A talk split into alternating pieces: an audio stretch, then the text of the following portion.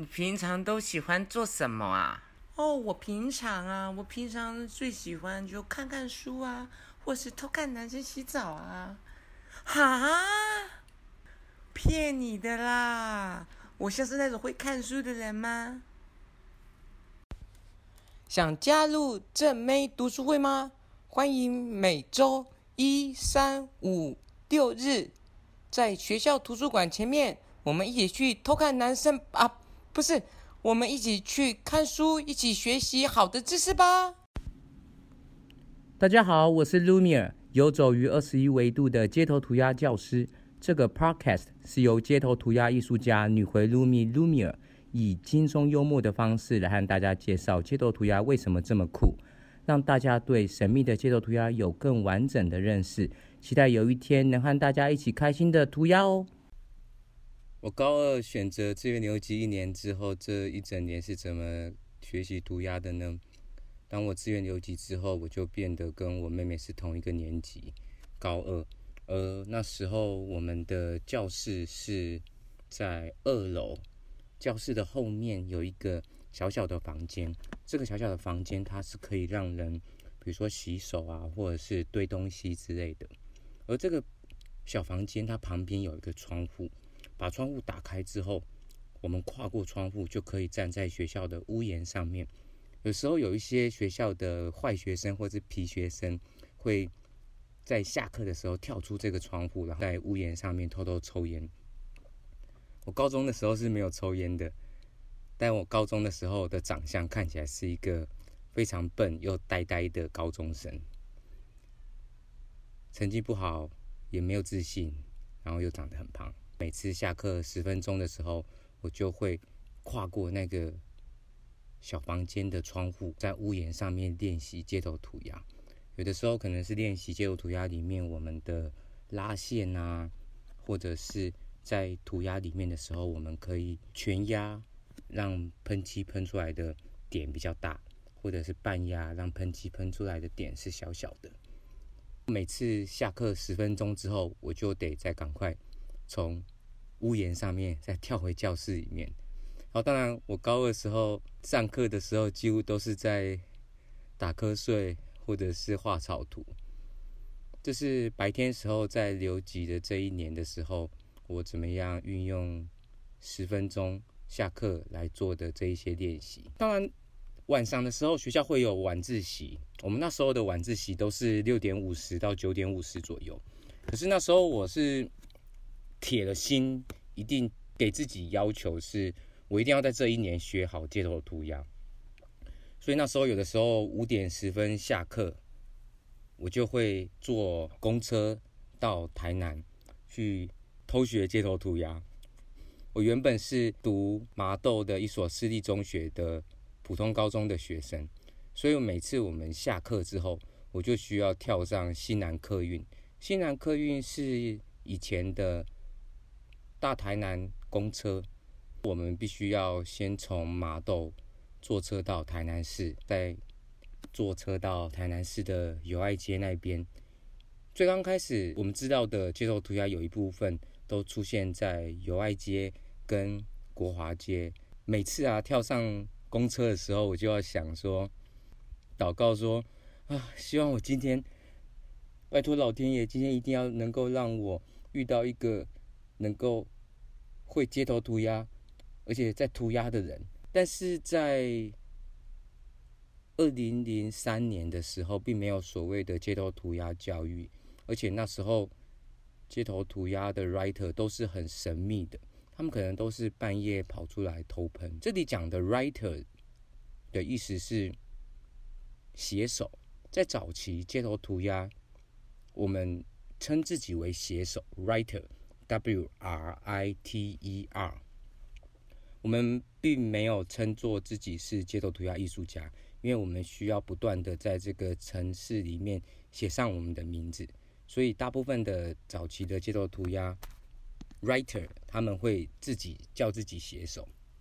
每次我到台南之后，就要到不同的街道啊，或者是一些比较暗的街角里面，可能看到有人好像在涂鸦的话，我就会厚着脸皮跟他说：“不要跑！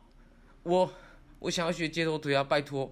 我这里我的身后有我今天早上画的画册，我我知道，嗯、你们可能是有艺术底子，但是因为我没有艺术底子，可是我很渴望能够把街头涂鸦能够学起来。嗯，你可不可以花一点点时间，就是看一下我的草图，给我一些指点？然后我需要在九点的时候赶最后一班车，再回到我住的家乡，这样子我才不会被我爸妈发现。那时候变成是每次都得厚着脸皮，看到每个很像可能会涂鸦的人，就反复刚刚我讲的那那一些对话。当然，有的时候会顺利找到一些很愿意跟我分享的街头涂鸦艺术家们，我非常感动。有时候也会遇到一些很叽歪的街头涂鸦 writer，我还记得他的名字叫 就是觉得说啊，你知道我是谁吗？你有学过素描吗？如果你这些不会的话，那干嘛你还要来学街头涂鸦？当下我就觉得干屌屁呀、我一定要变得比他更强，然后把他干掉。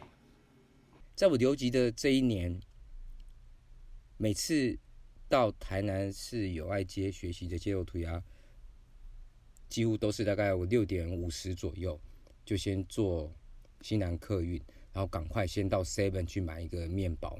到中正路的那边的时候，我还记得那时候每次去中正路那边的时候，我都要，我都是穿着学校的制服，背着学校的书包，里面放着我画的街头涂鸦草图跟草图本 （Brave Book）。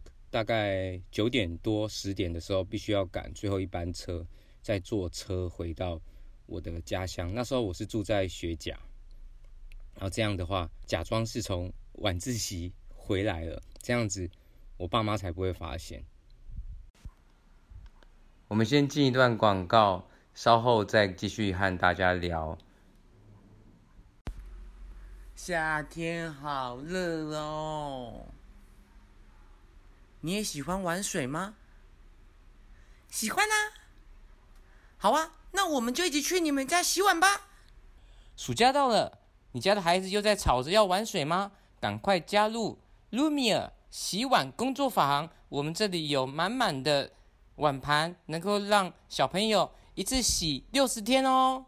欢迎回到街头涂鸦说故事。我们刚刚聊到，变成那时候每天的白天的时候，就复习前一天那些遇到的街头涂鸦艺术家们跟我讲的一些建议，这样子我才能够在晚上的时候，实际遇到他们的时候，我可以再做一些修正。那时候我还记得我有一个学习画人像的方法是，因为就真的不会素描，但是每一个街头涂鸦，当然不是全部，可是有的时候还是会被一些很叽歪的街头涂鸦 writer 来刁说我不会素描这件事情。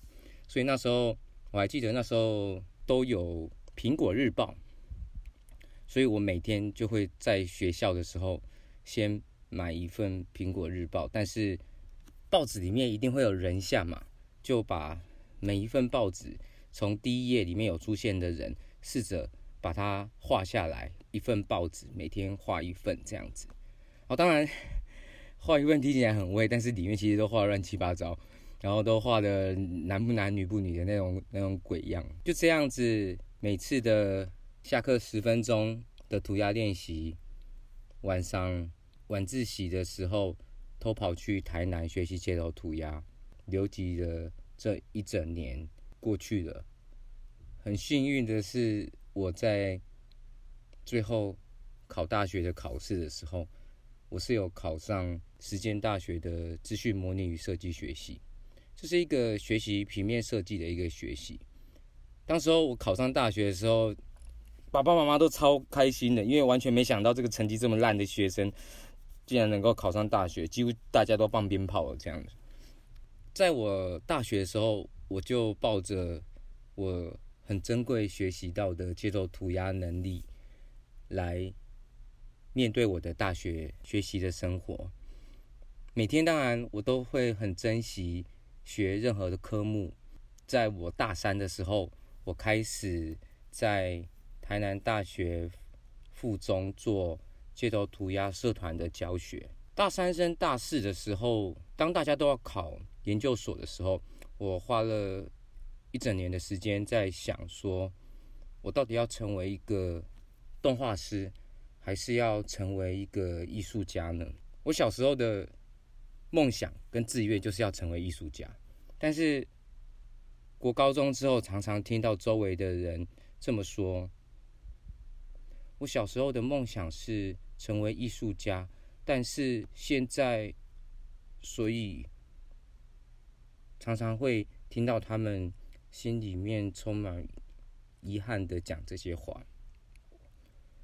但是我希望我的生命中不要有这么大的遗憾。我希望当我有一天跟别人分享说，我小时候的梦想是成为一位艺术家。所以，我现在是艺术家，但是又回到时间有限的状况。所以，在我大四的时候，我很渴望成为艺术家，同时是街头涂鸦的艺术家。我会了街头涂鸦，但是我还不知道艺术家的思维是怎么一回事。所以，在我大四的时候，我就延毕了一年。